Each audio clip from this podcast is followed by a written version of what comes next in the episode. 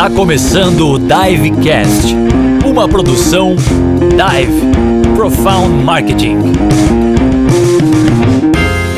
Muito bem, estamos aqui no episódio, primeiro episódio. A gente está agora começando a trazer conteúdos um pouquinho mais focados mais densos, não só no YouTube, como já fazíamos no Protox, trazendo convidados né, internacionais, né, convidados de empresas globais. E aqui nós vamos trazer mais assuntos táticos e muito mais descontraídos, né, dados, informações, sem muita, é, sem muita premissa básica, né, sem muita formalidade. Né? Então, a ideia é que a gente tenha um papo super bacana. Eu trouxe aqui hoje para o nosso Papo de Planner, né? Acho papo que de é, planner. É, papo de Planner. É, estamos aqui com a Dani. Eu. Da Dive. Uhul. E o nosso queridíssimo Will Becker. Também, Prazer, né? galera. Tudo bom?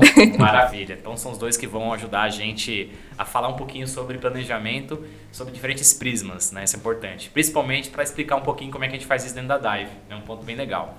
Então, assim, antes da gente começar a falar, se vocês puderem contar um pouquinho quem são vocês, é um pouquinho da experiência do dia a dia e da história, bem rapidamente, aí um pitch de 30 segundos, pra gente de fato ir direto ao ponto do que importa. Ah. Bom, então, quando falou William Becker, né? Tô há aí aproximadamente uns 12, 13 anos na área de marketing, já passando por algumas segmentos específicos, né? Trabalhando com mídia, com SEO, com redes sociais e hoje, em alguns anos, já vindo com um conhecimento unificado de todas essas estratégias para trabalhar com planejamento digital, né? Então, sou da área de formação de sistemas, né? Sou da fui programador por algum tempo, então vim da parte de dados, a parte mais matemática ali. E agora, é, de uns 12 anos para cá, migrei para a parte de marketing. Né? Então, venho aí ajudando grandes empresas, grandes clientes a conseguirem direcionar seus esforços, seus é, objetivos com estratégias unificadas e, e... E tu, Dani? Bom, eu sou a Dani, é, eu trabalho com marketing já faz acho que uns oito anos, tentei fazer umas contas rápidas aqui, sou, não sou muito boa assim com anos, tá? Mas acho que é uns oito anos, mais ou menos, na área de marketing, e com digital, assim, ela foi, o digital ele foi meio que entrando, assim, nesse, nesses oito anos, assim, meio que naturalmente, sabe? Então, acho que, sei lá, talvez um foco aí de uns quatro anos com, com digital. E, enfim, eu trabalhei, eu entrei na Dive pra, pra trabalhar com mídia e performance, e depois de um tempo acabei migrando de área, fui pro planejamento, vai fazer um ano que eu tô trabalhando com o Will, é, somos um, eu costumo falar que nós somos um, uma dupla de dois, né, no, no, planejamento da Dive, mas enfim, temos outras pessoas hoje em dia no time, e, e bom, acho que é isso, eu, eu tô aqui meio que pra dar um apoio pro Will, basicamente, né, no, no, no, no departamento, e para solucionar os problemas dos clientes, cara. É isso. Legal. Então, vamos lá, gente. Então, bacana, história legal. Agora vamos pro, trazer conteúdo de fato relevante pra galera. Eu sei que vocês vieram extremamente preparados aí para falarmos sobre várias coisas. Sangue nos olhos. gente, vamos lá. Primeiro passo. Acho que a gente tem que entender o seguinte: cenário. Né? Como é que a gente está em termos de panorama, de dados importantes do digital, que podem. A gente pode falar do que aconteceu no passado, o que vai acontecer agora no futuro. Vocês, como planners, né, como planejadores de estratégia, lidam muito com dados de coisas que aconteceram, mas também é, coisas mais preditivas, olhando para o futuro, né, em termos de tendência, etc. O que, que, você acha que é relevante trazer de curiosidade, de informações e tendências que é, para quem está ouvindo a gente? Bom, acho que assim o, o, digital ele, se a gente pega vários desses estudos, é, vídeos que falam sobre o tema, assim, a gente vê muito essa questão da, da evolução rápida, né? A gente vê lá o tempo que levou a, o rádio para atingir é, um milhão de, de usuários, depois a TV, enfim, a internet foi muito rápido, né? Mas acho que hoje, o cenário que a gente está vivendo hoje, ele é muito mais é, impactante em termos de comportamento do consumidor, né? Então essas tecnologias, essas evoluções que vem chegando, ela vem para impactar muito a forma como o consumidor está lidando com isso, né? Então a internet em si, o digital, ele é, ele é um meio, mas que existe todo o comportamento que o consumidor está tá trabalhando em volta disso, né? Então até, citando um pouquinho de dado que tu falou, uma, um dado recente que eu vi é que hoje, por dia, são vendidos 3 milhões de smartphones no mundo contra 500 mil notebooks, computadores, né? Seis vezes mais. Então, se a gente olha para um tempo atrás, esse cenário era muito diferente, né? E hoje o comportamento muito mais mobile, muito mais é, rápido, muito mais preciso da resposta agora. Então, essa questão de evolução, ela acontece de, de tempo em tempo, de hora em hora, e isso afeta muito o consumidor, o, o comportamento do consumidor de fato, né? Acho que legal, é um cenário legal. de mudança muito rápido, assim. E aí, Dani, no dia a dia, como é que a gente traduz isso para as estratégias, assim? Como é que, como é que na prática vocês usam ferramentais, usam essas análises, esse entendimento de comportamento e mudança, como que na prática se dá? Como que se materializa isso a partir das dores É, os clientes estão percebendo essas dores, estão cobrando isso da gente também? Como é que você enxerga tudo isso? Eu, eu sinto que sim, que os clientes eles, eles tendem a, perceber um pouco dessas mudanças, só que eles não percebem a fundo, né? Não, não no, assim, no, na raiz mesmo do que está acontecendo naquela mudança. Então, às vezes, a solicitação, o job ou a entrada do projeto acaba sendo muito rasa, né? Eles pedem alguma coisa que não faça sentido naquele momento. Então, a gente precisa, enfim, é, dar, uma, dar uma analisada mais aprofundada internamente para saber se aquilo faz sentido com o mercado dele, com o produto dele. Não é simplesmente só porque está acontecendo que, que realmente precisa ser feito, né? Então, antes disso, a gente tem que sempre dar uma analisada no, no objetivo central mesmo, para saber se aquilo vai fazer sentido e se vai trazer os resultados que ele tá esperando também, né? Eu acho, eu, eu pelo menos eu, eu acho que dessa forma funciona bem, sabe? Legal, mas aí quando a gente fala de prática em termos de Will e Dani, assim, dados, coisas ferramentais que a gente deve utilizar, como é que a gente materializa isso na prática? Em termos de ferramenta, tecnologia, enfim, que, o que vem sendo utilizado para melhorar é, e dar mais resposta rápida? Você acha que só a capacidade humana ali dos, dos planners é, é o suficiente? Então, ela é bem importante, claro, porque a prática e a experiência vai ajudando, mas sem dúvida, é, até mesmo por vir de uma área já de tecnologia, é olhar dados, né? Olhar números. Acho que eles nos dão muita direção, eles nos mostram muito caminho, muita informação que está ali ó, na cara do gol e às vezes é só chutar para dentro, né? Então, a gente falando de ferramentas, assim, é, enfim, a gente usa muitas ferramentas aqui no dia a dia, é, só que tem algumas que são as queridinhas, que a gente acaba usando mais porque elas nos dão várias informações relevantes, né? Então, ali desde o Google Analytics, que é o básico, né, que a gente precisa ter isso para monitorar é, comportamento do site, comportamento de, de acesso, tempo de permanência, enfim, todas aquelas informações mais básicas, né? Parte de conversão, se as, as campanhas, as estratégias estão gerando de fato aquele resultado e muito importante outras ferramentas que a gente olha para analisar mercado, analisar concorrente, né? Então quando a gente está falando ali disso, a gente cita muito o SEMrush, uma das ferramentas que a gente usa muito aqui no dia a dia para pegar informações de, de, pesquisa, de comportamento, de quais palavras os, os consumidores estão buscando para aquela solução, aí vai para SimilarWeb, Revoic, enfim, aí começa a entrar especificidades, né? Em especificidades, ferramentas que são destinadas mais análise de redes sociais, mais análise de comportamento no site, de busca, e aí vai para uma infinidade, né? Mas a gente, o SEMrush e o SimilarWeb são as queridinhas ali que a gente usa muito assim no dia a dia para extrair essas informações.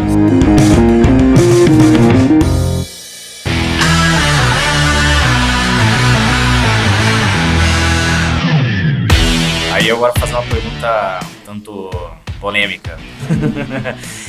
gente, falamos de captura de dados aí né? O tempo todo coletando informações e acho que uh, todo mundo quer entender um pouquinho sobre isso. LGPD chegando aí, né? GDPR já frequente, já recorrente aí na Europa, mas no Brasil ano que vem a gente tem LGPD. O que, que impacta em termos de planejamento, na visão de vocês? Acho que impacta boa parte do processo, se não dizer todo ele, né? Porque quando a gente constrói as estratégias de forma geral, assim, a gente está olhando toda a jornada do consumidor, do cliente. Então, desde a entrada desse primeiro contato que ele faz no teu site, no teu, no teu canal digital, digamos assim, até o momento que ele está dentro da sua base para fazer o relacionamento, impacta no planejamento, né? Então, a gente constrói esse caminho, constrói essa jornada do que vai acontecer com ele.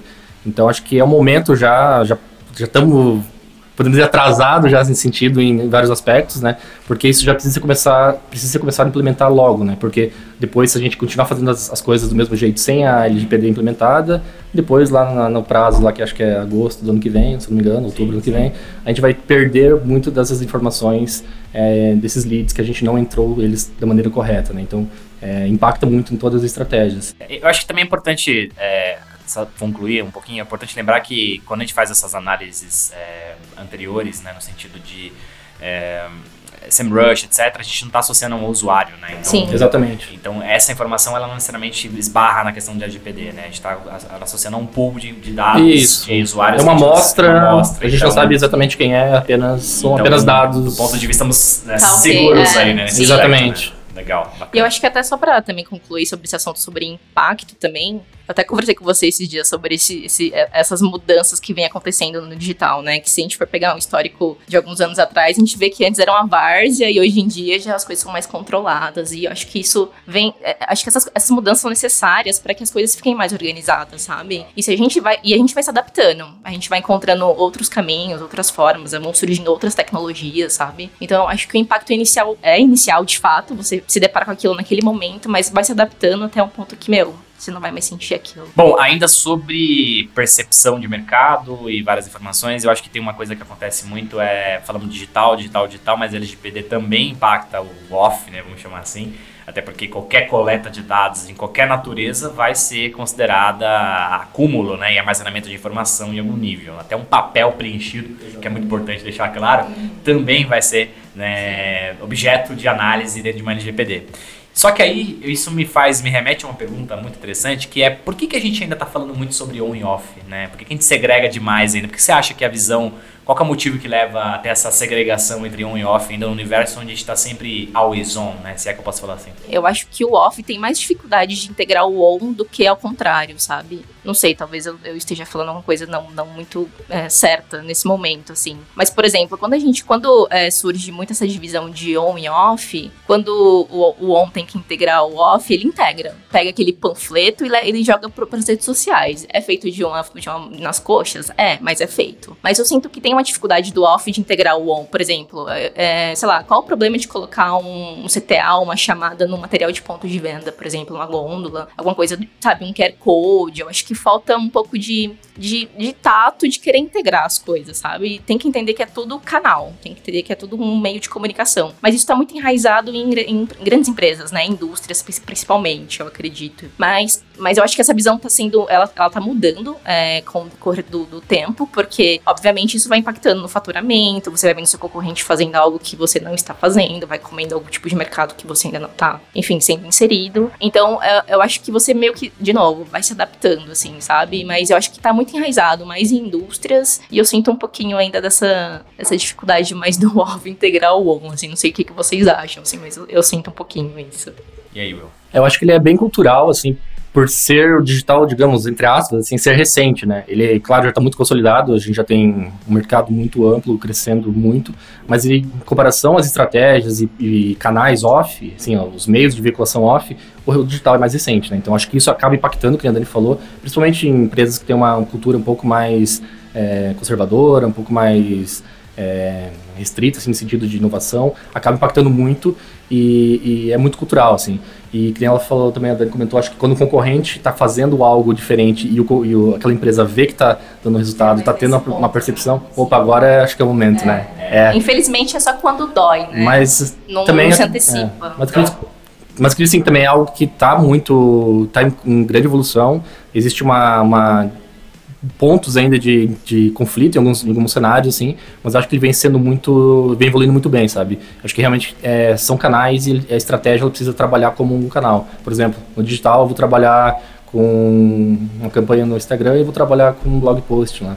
Beleza, são dois canais que a gente vai trabalhar no digital, mas o off tem os seus canais específicos e pode fazer parte de uma estratégia também. É, você acha então que o desafio não seria é, o caminho mais correto? Não seria a gente deixar de pensar on e off de fato e pensar como uma grande. unir os canais que hoje são ditos canais office, canais on, uni-los, tratar todos como canais de forma igual. Né? Obviamente, quando falo igual, assim, olhando para suas especificidades no momento Total. de operar, mas entender que são canais, Sim. ponto, não digitais Sim. ou off. Até porque é, a gente não tem como mais, acho que esse é um dado importante a gente trazer. A gente está com o celular na mão o tempo todo, né? A gente está num PDV, por exemplo, e a gente está comparando o preço ali no PDV. Então, assim, não tem como mais a gente achar que é possível fazer essa separação, né? Então, se tivesse dar um recado aí para os, os líderes, é, é, tentar, até em termos de verba, você acha que a opinião de vocês seria pensar marketing de um modo geral? Você acha que tem que ter verba on e verba off? Como, qual é a opinião de vocês?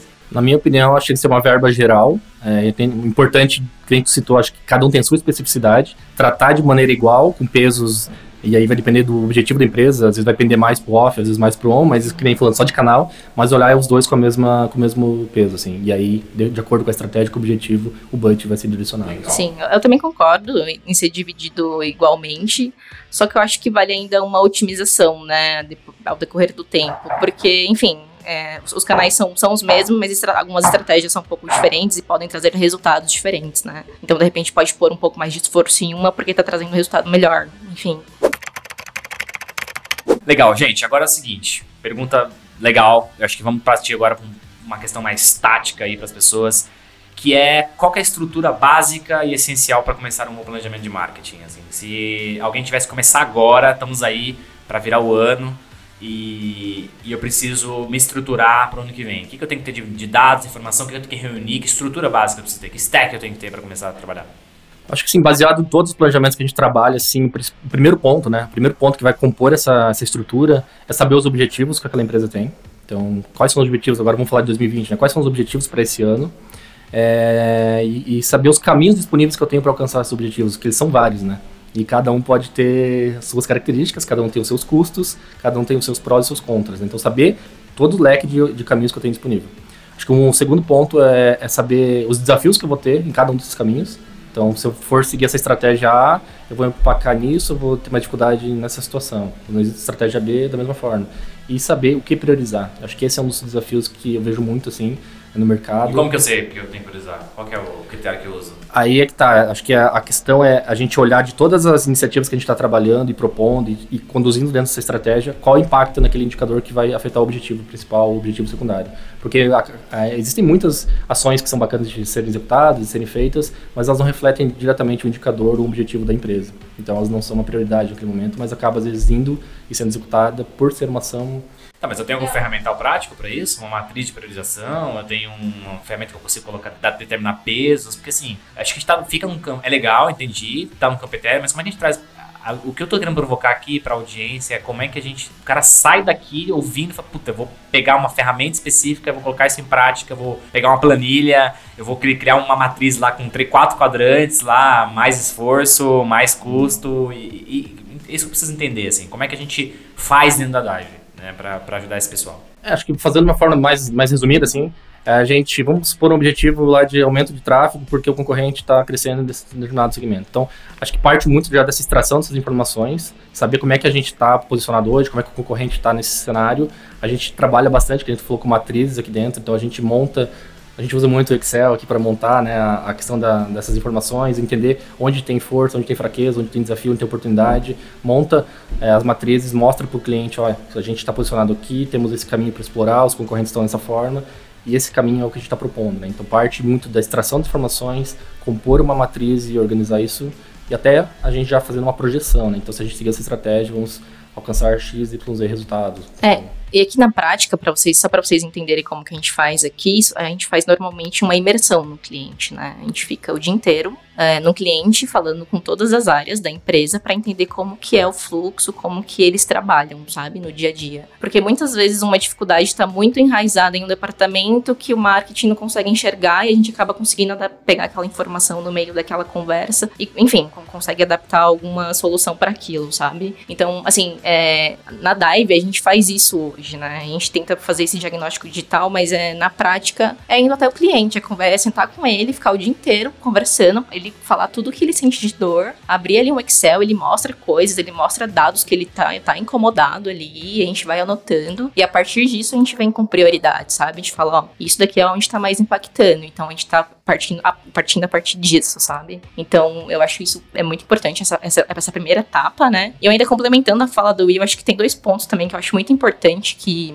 eles não são tão tangíveis, mas expectativa do cliente, eu acho que é um, é um ponto que, que ajuda muito a você ter esse entendimento. Você meio que vai pegando isso meio que na experiência, vai de cliente para cliente, assim. É, você vai meio que aprendendo a lidar com isso. Muitas vezes a expectativa do cara tá, tá muito alta e você tem que acalmar, né? Isso daí também é muito importante. E a maturidade digital também. É, muitas vezes a gente aqui na Dive, a gente, a gente monta planejamentos muito personalizados. A gente, não adianta a gente chegar falando pro cara sobre CAC, CPC, CTR, sendo que ele não vai entender nada, sabe? Legal. Então a gente sempre tenta trazer também. É, mas isso também, isso a gente foi aprendendo com o tempo, sabe? A gente não. A gente foi vendo que cada planejamento tinha uma. Um, um, o cliente ele era diferente de um do outro. A gente falava, meu, engraçado, né? Alguns a gente, alguns a gente é, apresenta o planejamento de uma forma tão simples e outros é tão complexo, sabe? Do cara entender o porquê que a gente tá levando aqueles, aquelas ações. É, e por isso e tá a gente ajustando. Né? Do, e a gente vai se, se ajustando exatamente, a experiência total, sabe? Então, acho que esses dois pontos também são, são muito importantes. A maturidade digital do cara, do cliente, e a expectativa dele. Legal. E, e aí acho que tem um, uma informação importante é que o que a gente está dando como exemplo é a nossa relação com os clientes. Né? A, agora, o que fica é: imagine que quem está ouvindo a gente é um coordenador de marketing, é um analista, sei lá, um diretor de marketing, precisa reportar isso para sua diretoria, E eu acho que a relação é a mesma, né? Talvez a dificuldade é a mesma, né? Então, é, depende muito de entender, adaptar o discurso e colocar isso de uma forma correta.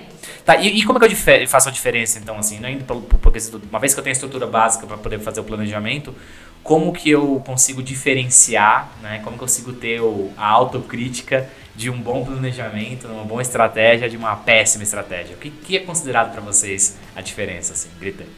Eu acho que, assim, em termos bem práticos, né? até um pouquinho do que eu comentei antes, acho que tem que ter um caminho claro, com as ações bem definidas, do que precisa ser feito. Quem pegar aquele planejamento, seja uma pessoa que está dentro da, da área ou uma pessoa de fora, entenda. Eu até lembro quando os professores do, do, da faculdade falavam assim, o TCC, para ele estar tá muito bem escrito, muito bem claro, qualquer pessoa, seja da área, não precisa ler e entender bem, sabe? Então tem que ter as informações relevantes, tem que ter os, os planos de ação, tem que ter as projeções. Então uma pessoa que pega o planejamento, lê, sabe o que está que, que tá sendo proposto e o que precisa ser feito, como fazer, né? E, e, como é que a gente é, mitiga, por exemplo? A gente tem vários vícios de falar palavras em inglês, termos em inglês, e, e como é que a gente. É, é, um, é uma área até um vício muito grande fazendo isso, né? A gente tem que ter que se policiar um pouquinho nesse sentido.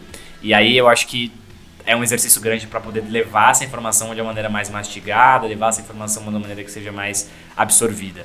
O que, que foi que aconteceu de mais bizarro que vocês viram em, em, ao analisar uma imersão, a entender de planejamentos anteriores? O que, que foi de mais é, obviamente sem citar nomes, né, situações, mas que situação foi mais, assim, icônica? Cara, é, eu tenho uma, uma, uma experiência meio cômica, assim, que tá até um pouco, tá até um pouco ligada sobre a, pergunta anterior, né, o que, que faz ser uma estratégia ser boa e ou boa ou ruim, né, que para mim é o briefing. É, para mim um bom briefing, ele vai, cara, ele vai muito me ajudar a te entregar um, um bom planejamento, sabe? E aconteceu de eu, receber um briefing onde o cara, onde o cara ele queria um lançamento de um produto e ele falou que queria o lançamento como se fosse um show da Anitta. Ou seja, ele esperava o quê? Uma mega estratégia, porque se a gente for comparar o show da Anitta, é um mega show da Anitta, né? Cara, nível Rock in Rio, a gente montou um PPT gigante, trouxemos ações, ativações na Avenida Paulista, mídia geolocalizada e blá blá blá blá blá. Apresentamos e chegamos lá, é, não tinha budget. Ele, ele não tinha budget. Ele tinha zero reais. Mas, sabe, então por isso que um briefing bem estruturado, até com é, analisando a expectativa, budget, cara, isso é fundamental, assim. Porque eu, eu, levei um tempo, assim, gigantesco, horas, sabe? Eu tive um gasto de massa cefálica imenso, sabe? E eu fiquei muito frustrada, porque tava muito legal o planejamento. E o cara, tipo, então, vamos fazer um show ali na, sei lá, em Pinheiros, no Largo da Batata, sabe? Porque não, não dá pra fazer o show da Anitta. Pô, mas e o briefing que eu recebi ali no início, sabe? Tipo, mas como, como é que a gente ajuda, é, acho que assim, na, na, posição nossa em relação ao cliente, mas às vezes o próprio profissional que está ouvindo a gente, dentro da própria empresa, como é que a gente ajuda ele a, a brifar melhor, né? Porque eu acho que aí também tem uma questão de entrega que pode ser feita. É, eu acho que esse tipo de, de situações que a Dani comentou, elas nos, é, nos calejam e nos fazem é, uhum. evoluir, né? Então, acho que é, uma segunda vez a gente vai ter muito mais atenção, muito mais, enfim, em tudo, né? Processo, é, alinhamento com o cliente, né? posicionamento, né? uhum. entender de fato. Expectativa, ok, é uma, mas a realidade, qual que é, né? O que, que de fato a gente vai conseguir executar. Então acho que esse é um ponto assim que a gente tem que ter e vai vai acho que é um processo, né? É uma evolução. Cada vez a gente vai pegando situações diferentes e vai ajustando pro próximo. Mas é, é, é, exatamente isso que o William falou. Você vai evoluindo e você vai se posicionar numa forma onde, onde você vai ganhar o cara ali na conversa, sabe? Você vai mostrar, você vai provar para ele que aquilo não tá sendo Tá, mas que certo, perguntas, assim. que acho que, que respostas eu tenho que dar no meu briefing para ele ser um briefing correto, assim? Então, eu acho que assim é muito comum que nem esse caso ali que a Dani comentou de vir uma ideia, de uma ideia já pré-formatada. Mas a gente nem, nesse caso especificamente, a gente não perguntou de fato, assim, beleza, o objetivo era o lançamento de produto, mas por que, que o show vai fazer o lançamento do produto ser bem, bem executado, ou vai ter uma visibilidade, né? Não tinha, de fato, uma conexão, assim, com, uma, com a ideia que era legal, que era fazer um show, uma grande ação, mas não tinha uma, uma fato, um impacto em vendas daquele produto. Então acho que perguntar de fato alinhar o objetivo primeiro, que nem voltando ali atrás, né? saber o objetivo para que a gente possa ajustar as ideias que já vêm ou a gente propor ideias complementares ou novas em cima daquele objetivo. Então... E budget também. E, então vamos, vamos, vamos imaginar que a síntese disso seria é, vamos entender o porquê. Primeiro. Por quê, né? né? É, Exato, e, dá um- e aí o como, se vai ser o show da Anitta, se vai ser o show no Largo da Batata, mesmo, é o que importa, porque pra falar em shows do Largo da Batata, o próprio McDonald's, por exemplo, quando fez a ação do Dia da Batata no Sim, Largo da foi Batata, incrível. Porque tinha muito contexto. tem contexto, entende? Então, assim, é, e, e- e ali quando você vê pela produção, foi uma produção básica, simples, não foi uma mega produção. Então, acho que é, a gente tem que tirar também, é, deixar de ser seduzido, né, pelas coisas que parecem megalomaníacas e soluções que são muito mais simples. E né? você vê isso como, como impacta na entrega? Porque a gente já fica. A gente já fica amarrado àquele briefing. Cara, vou ter que pensar em coisas a, a nível show da Anitta. Eu não consigo pensar em algo real, né? Se eu, se eu tivesse recebido o briefing corretamente, eu teria pensado numa estratégia realista e que vai trazer o resultado muito mais assertivo pro cara. Legal, agora falando em resultados, resultados assertivos, né? Legal. A gente falou sobre um caso icônico, do- na, na parte ruim, né, engraçada e uma situação né, chata, mas ao mesmo tempo de aprendizado. E o que, que a gente pode falar que foi o case mais interessante que você conseguiu trabalhar? Assim, conta pra gente os resultados que a gente teve com esse case e, e como foi trabalhar, qual foi a experiência, assim, me- eu queria entender muito isso, assim. Bom, você complementa, tá, Will, mas eu trouxe um, um exemplo aqui de um, um case que nós tivemos recentemente de um cliente nosso que é, é eles têm um e-commerce, né, de uniforme escolar. E como vocês podem perceber, o uniforme escolar ele tem, tem uns picos é, de vendas maiores, né? Sazonais, Sa- né? São bem muito sazonal, assim, a, a venda dele, né? Então, em, em muitos meses, as vendas eram muito baixas, tipo, baixas nível hard, assim. Então, a gente sentou e começou a, a fazer algumas pesquisas para entender como que o e-commerce se comporta nesses períodos que tem pou- pouca venda, né? Então, a gente percebeu que eles fazem muitas é, ofertas relâmpagos, por exemplo, cupom de desconto, enfim, é meio que quase que uma queima, assim.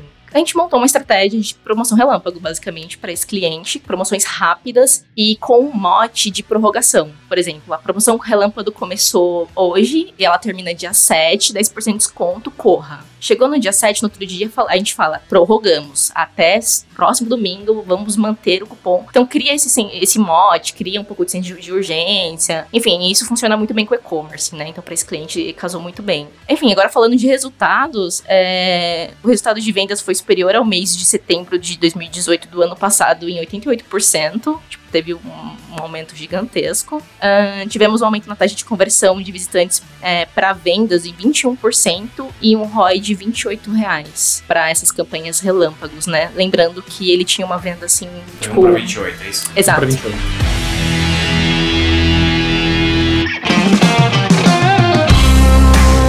Pensando agora nos, nos, nos cases que foi interessante trabalhar também. Talvez não tenha nem se preparado aqui pra falar sobre isso, mas é, é, vocês estão lidando com cases o tempo todo. Né? Acho que esse é um ponto importante de se colocar. O que, que, que mais teve, assim, fora e-commerce, acho, em coisas que a gente tá mais operando no dia a dia, que vale a pena comentar? Eu gosto muito da- dos resultados da- dos clientes que a gente trabalha com estratégia de SEO. É, acho que por ver os gráficos ali crescendo mês a mês, é um trabalho muito muito, legal. orgânico, muito de apertar parafuso, ajustar aqui, ajustar ali, e tu vai vendo mês a mês aquele, aquele resultado acontecendo, né? Então, eu tá citando aqui acho que uns dois clientes, né? Um cliente da área de tecnologia, software, outro cliente da indústria de construção. É, clientes que a gente pegou e começou a fazer toda uma. desenvolvemos uma metodologia aqui de, de fases, né? Do, do que a gente vai trabalhar no SEO. Então, toda a parte de correção de estrutura do site, codificação, aquela questão de erros on page, depois a parte de otimização do conteúdo, fazer de fato olhando para a prioridade que aquele cliente tem. Então, eu trabalho lá com uma linha de, de 500 produtos e esses 100 são foco. Então, vamos trabalhar a otimização desses 100 produtos em termos de conteúdo e ver aqueles produtos crescendo no ranking das buscas é, mês a mês, assim. Então isso é bem, bem legal. E assim, é, é, esses dois clientes, assim, na questão de 12 meses ali, parte de tecnologia com 45% de crescimento no tráfego orgânico e a parte de, da indústria de construção quase com 60% de crescimento em 12 meses, assim, do tráfego orgânico, né? Então, são experiências legais e que tu vai vendo o planejamento e, a- e as ações que tu desenhou sendo, dando resultado, assim. E, e acho que aí tem um negócio legal, né? Porque assim, a gente foca muito no resultado, no sentido de olhar a, a ponta, que é o que aparece, mas esquece que estamos aqui conversando com, com duas pessoas de planejamento e sabe o quão importante é entender que planejamento não tá só no kickoff, né? Acho que esse é um ponto importante, né? Que que dica vocês dão assim de, de triggers, gatilhos, né? Que a gente pode utilizar no dia a dia que permite controle? A gente tem ferra- é ferramental, é dashboard? O que, que é que a gente faz para não garantir que planejou, guardar na gaveta, não ficar aquele estigma de planejamento é, guardado na gaveta? Então, o digital ele é muito bacana nesse sentido porque a gente consegue mensurar, traquear e analisar informações de tudo quase, né? Acho que de tudo, né? Uhum. Hoje em dia é de tudo. Então a gente trabalha muito com as projeções do que a gente está planejando, né, projetando, e a gente cria dashboards para acompanhar esse, essa evolução, né? Seja dependendo da dinâmica do cliente, né? Então clientes que têm um e-commerce que precisam de que fazem vendas diárias, então a gente traz informações de uma, uma visão que vai, vai responder isso para ele, vai, vai, vai dar essa informação em tempo real. Outros clientes que precisam de visão semanal, mensal, enfim, a gente consegue adaptar essa, esse tipo de, de dashboard para que possamos fazer o acompanhamento se as, de fato o planejamento está dando resultado, né? E acho que o planejamento, a gente, se a gente, ah, ela é uma palavra meio ingrata né, em português, gente fala em inglês é o planning, né? É o gerúndio, né? Então, é. o planejamento ele deve estar acontecendo sempre, né? A gente não planeja, não deveria, pelo menos em todas as situações, planejar, entregar e acontecer, e aí, beleza, vai tem que estar sempre ajustando, é, refazendo, ajustando onde não está dando o resultado esperado. Então o planejamento tem que ser contínuo. Assim. É, acho que ter um senso investigativo também isso ajuda, sabe? A gente aqui no, no planejamento da Dive, a gente sempre a gente tem muito uma preocupação do, do, do que foi entregue, né? A gente entrega o, o planejamento, mas aí, o que, está acontecendo? Tá rolando? Tá... Então a gente tem essa preocupação também de sempre estar tá acompanhando o resultado, né? Pra saber se, tá, se aquilo de fato tá funcionando. É, e, e acho que essa é uma premissa, no mínimo, básica, vamos chamar assim, porque muitas vezes é, é um pouco da minha experiência também, ou quando eu vou para a gente vai para clientes, etc, a gente nota uma, uma vontade muito grande de olhar, começar traba o trabalho pensando nas ações, né? Tipo, ah, eu quero fazer o show da Anitta, por exemplo, eu quero fazer tal coisa, eu quero fazer isso, eu quero fazer aquilo. Acho legal, acho que um brainstorm se trazer como ideias, mas assim, fundamentar muito no diagnóstico, né? Sim. Porque aonde eu quero chegar, como, como o Will falou, é, a partir de onde eu quero chegar, quais recursos eu tenho para poder chegar até lá, daí eu vou escolher as ações possíveis para serem feitas, né? E aí a gente nota, vocês notam assim muito assim o desejo de começar de trás para frente, assim? Isso é muito é bem comum, comum, né? Tipo, ah, vamos começar pelas ações, sim, a discussão, os brainstorms, vamos fazer. A gente podia fazer um post assim, a gente podia fazer um material assim. Que acho que é legal, a gente pode mitigar nessa né, discussão. Num brainstorm acho que não, não pode travar isso, né? Sim, não. E assim, é, e é, e é humano, né? As pessoas gostam de ter ideias, gostam de bolar coisas e desenhar coisas e ver aquilo depois acontecendo, né? Só que é muito, só que é, o nosso trabalho é justamente organizar isso, né? Não só simplesmente pegar e passar para frente ou, ou, aceitar tudo, né? Então, a gente quer trazer o melhor resultado, né? Então é, é, é, um brainstorm que a gente falou, a gente precisa ouvir, entender por que que está sendo é, proposto aquilo, se é só porque é legal ou se é porque vai de fato estar amarrado com alguma estratégia e ajustar e colocar, gente, vamos sentar aqui, vamos olhar por que isso e aí de fato é, não é convencer, mas é, mostrar com embasamento, né, o porquê de seguir um caminho às vezes alternativo ou uhum. ajustado, né? Acho que esse é o papel Sim. muito importante também. Muito Até para não criar uma, né, um mal-estar ali uhum. no momento. E, e falando em monitorar, falando em tecnologia, acho que falando de de dashboard, etc. Qual que seria o stack aí básico para a gente poder trabalhar com planejamento para qualquer pessoa? Vocês citaram aí SEMrush, citaram algumas ferramentas, mas assim, o que que eu preciso ter hoje? A partir do momento que eu sei para onde eu estou indo, eu sei quais são os recursos que eu tenho, eu sei basicamente as iniciativas e vou começar a trabalhar já. A pessoa que está ouvindo aqui agora vai começar a pegar as ferramentas. E eu não quero só ferramentas básicas, tá, gente? Eu quero que vocês tragam assim, cara, essa daqui é faz bruxaria. me, me contem aí. Eu acho que assim, que nem eu comentei antes, tem algumas ferramentas que elas segmentam muito o que tu precisa analisar. Então, acho que é importante tu entender o que, que tu tá, quer, quer seguir primeiro. Né? Não dá pra começar com tudo. Tem que ter, primeiro, definir as prioridades, né? Que não precisa de ferramenta, às vezes, às vezes precisa, às vezes não precisa, mas tem que definir as prioridades. Vamos supor que o teu foco seja começar por redes sociais. Assim, eu recomendaria muito a Rival aqui, que eu tinha comentado antes, que é uma ferramenta que a gente consegue fazer uma extração de informações da tuas, das tuas contas sociais, dos concorrentes também, olhar engajamento, olhar fluxo, olhar volume de postagem, olhar é, quais publicações estão dando mais resultado e começar a entender por que que às vezes a tua tá melhor ou às vezes o concorrente tá melhor em determinada situação. Então tu começa a tirar muitos insights, né? E os insights eles nos ajudam a montar um vazamento, né? Não necessariamente uma estratégia. E aí com isso a gente começa a ir para outras ferramentas que aí a gente vai pegar, beleza, esse concorrente tá tendo muito tráfego aqui, por quê? Ele será que tá investindo em mídia paga e começa a olhar para outras outras ferramentas. Então, SimilarWeb é uma ferramenta muito bacana para olhar esse tipo de informação. A nível, e aí é legal dessas ferramentas que a gente está falando aqui, que não é só a nível Brasil, tá? A gente está falando de ferramentas globais, né? Então, no SEMrush, por exemplo, consigo segmentar as bases de informação do SEMrush por todos os países, né? Então, um trabalho que a gente está fazendo agora também recentemente de SEO para cliente que tem é, base em Peru e Argentina. Então, a gente consegue pegar os sites daquela região, com o comportamento daquela região, entender de fato é, como é que é o, a diferença que tem do nosso país Legal. e o cenário que tem lá, né? A gente vê que muda muito, assim, né? Então, termos, é, variações de busca, então isso impacta muito. Não adianta fazer uma estratégia só traduzida, às vezes, né? Então, até falando, acho que mais avançadas, né? Já indo para multilinguagem, assim, acho que é bem interessante entender o comportamento de cada Então, região. Rival, é Rival, como é que pronuncia? Como é que, Rival IQ, E como é que soletra para o pessoal que quiser? R-I-V-A-L-I-Q. Legal. Então, Agora não pessoal- se é .com, ponto... Beleza. É, mas o pessoal saber como é, que, como é que busca. É, SEMrush, SimilarWeb, o que mais? Eu gosto muito também da ferramenta gratuita que é o Google Search Console, que ela nos dá uma Raiz. visão- Essa é a raiz. Essa é raiz. É uma ferramenta raiz, tu conecta ela ao teu site, dá todas as informações de acesso, em termos de busca, é, e tu consegue ver de fato o que, que tá chegando no teu site. E esse é um ponto importante, né, gente? Desculpa interromper, mas assim, é, o, o, o Analytics ele deixou de trazer essa informação há alguns Exato. anos, né? De que termos estão levando o tráfego pro teu site. Mas essa informação ainda está disponível, né? Só que no Search Console, né? Legal.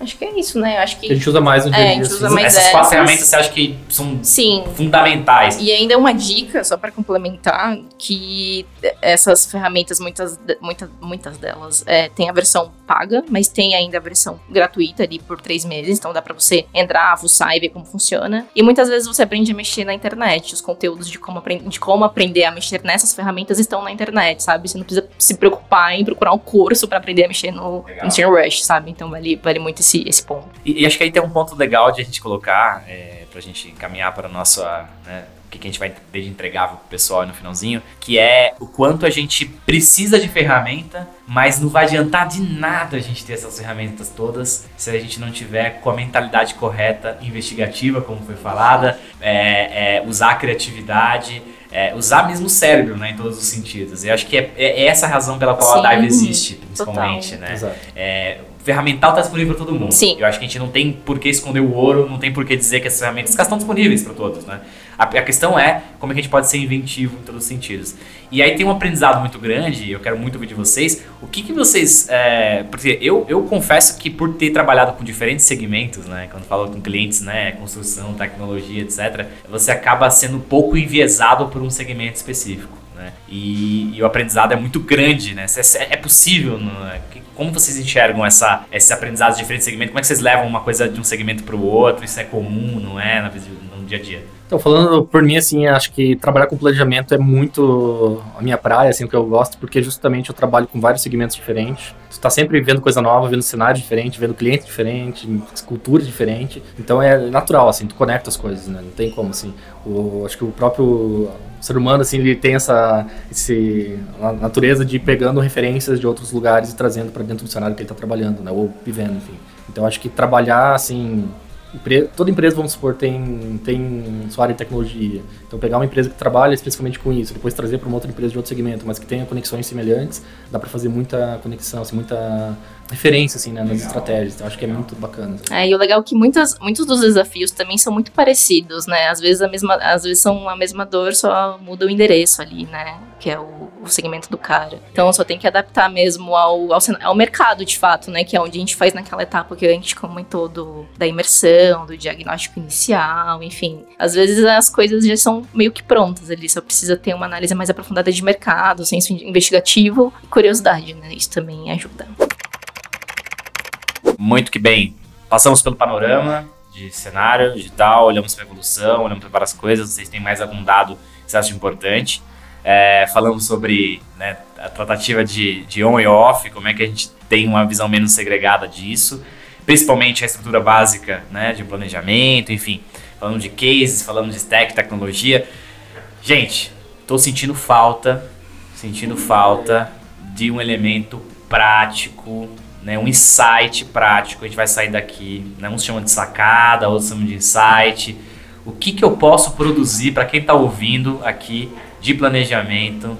Que vai ser, cara, faz isso e me conta como é que ficou. Site prático, vamos lá. Acho que pensar a sua estratégia como se fosse uma, uma viagem que tu vai realizar. Isso aí eu já ouvi de um antigo chefe meu e eu sempre trouxe isso muito para para minha vida pessoal e profissional também. Então, quando tu imagina uma viagem, tu tem várias etapas e ela é muito similar a um processo de planejamento, claro, com suas particularidades. Mas uma viagem, tu tem o teu ponto A e o teu ponto B, tu tem um objetivo, tu quer chegar naquele destino, né? Então, tu vai ter que analisar meios de ir até lá, tu pode ir de avião, tu pode ir de ônibus, tu pode ir de carro, são as, os caminhos que tu pode seguir. Cada um vai ter os seus prós, seus contras que eu tinha comentado antes, vai ter os seus custos, vai ter sua seu tempo, seu conforto. Qual que é o que vai se adaptar à minha realidade, ao meu cenário, ao meu orçamento, né? Fora isso, outras coisas vai precisar ver é, detalhes que às vezes as pessoas não pensam dentro de uma estratégia, mas uma viagem nos traz isso muito nítido. Eu preciso de uma hospedagem, eu preciso de transporte no lugar que eu vou estar, eu preciso dos, dos tickets dos passeios que eu vou fazer naquela cidade, dos ingressos, enfim, começa a analisar tudo isso. E é muito comum que as pessoas que vão viajar olham tudo isso, mas quando vão trazer isso para uma estratégia de negócio, olham só o ponto A e o ponto B e vão na, entram na, na moto, trocam pro carro, e pegam o avião e chega lá nas trancos e barrancos, sabe? Então, pegar é, fazer o mesmo, mesmo exercício, assim, por uma estratégia, um desafio que tu tem na tua empresa e fazer dessa mesma etapa, assim, qual que é o ponto A, qual que é o ponto B, quais são os caminhos que eu tenho, quais são os desafios que eu vou ter em cada um, e aí tu vai Maravilha. Tá isso. Assim, e, e, e, aí nesse insight, então, a gente pode dizer o seguinte, eu boto isso no papel, abro no meu doc lá no Word, vamos chamar assim, e aí eu começo a colocar onde eu quero chegar, quanto que eu tenho de verba. Você acha que eu usar o 5W2H me ajuda ali, né? Tipo, quando, quando, como, onde, quando, Sim. e aí respondo essas perguntas, depois eu começo, de fato, a fazer brainstorm de ideias que vão sustentar aquilo. Na prática, a gente poderia fazer assim, ferramentas para brainstorm, como é que vocês, como é que geralmente vocês até trabalham? Só dando exemplo, assim, da, até da analogia de novo, só para fechar, mas ela tem um outro elemento que é muito similar ao planejamento digital, que é a pesquisa também. Então, tu vai fazer uma pesquisa online de preço de passagem, de hotel, tu acaba usando ferramentas para uhum. fazer isso e trazer essas informações para uma planilha, enfim. Então, assim, tem muita similaridade a um processo de planejamento de empresarial, né? Então, Acho que só para dar um Legal. E aí, então você diz que pega a planilha, puxar esses dados seria a mesma história, né? Ali comparando ah, iniciativas. O princípio é o mesmo, assim, né? Eu pego, levo para um doc, trago uma planilha e aí eu começo a compilar essas informações que eu estou colocando ali. E aí a pergunta é: brainstorm, né? Como é que eu conduzo bem esse brainstorm para porque a partir do momento que eu já sei para onde eu quero caminhar, agora eu preciso por conta das ideias de fato e preciso entender que ideias eu vou colocar em prática, digamos assim, né? E aí depois entender o meu plano tático, né? Começando do estratégico e agora planejamento ele vai até o tático, essa é uma pergunta importante assim. Ele diz, ele vai dizer o como, acho que esse é um ponto importante, é isso que eu queria entender de vocês. Sim, sim, a ideia é que o planejamento diga o, o caminho e o como, né? Não a execução de fato, mas até o como fazer, né? E eu acho que a questão de brainstorm, brainstorm assim, é muito importante ter pessoas de diferentes áreas envolvidas, né? Acho que é até um clichê isso, assim, mas é importante porque tu acaba pegando percepções diferentes, é, de, de, cenários diferentes que a pessoa está vivendo no dia a dia dela e que traz uma mentalidade diferente para aquela discussão. Então, e outro clichê também do brainstorming, mas é não ter assim essa questão de podar as ideias, né? Trazer muito disso, é o momento para isso. Existe justamente esse momento para que as coisas saiam, né, da cabeça e vão para os post-its, para o papel, enfim, e depois comece a organizar esse tipo de informação. E aí tanto ferramentas, enfim, post-it na vida real, digamos assim, no, no, no tato ali, quanto ferramentas que podem auxiliar no digital também, então é, ferramenta para fazer fluxograma, mapa mental, né? Então tem o Lucid Chart, são ferramentas que a gente utiliza Legal. também é, para estar tá fazendo esse tipo de Canva trabalho, assim, também. Canva. Uhum.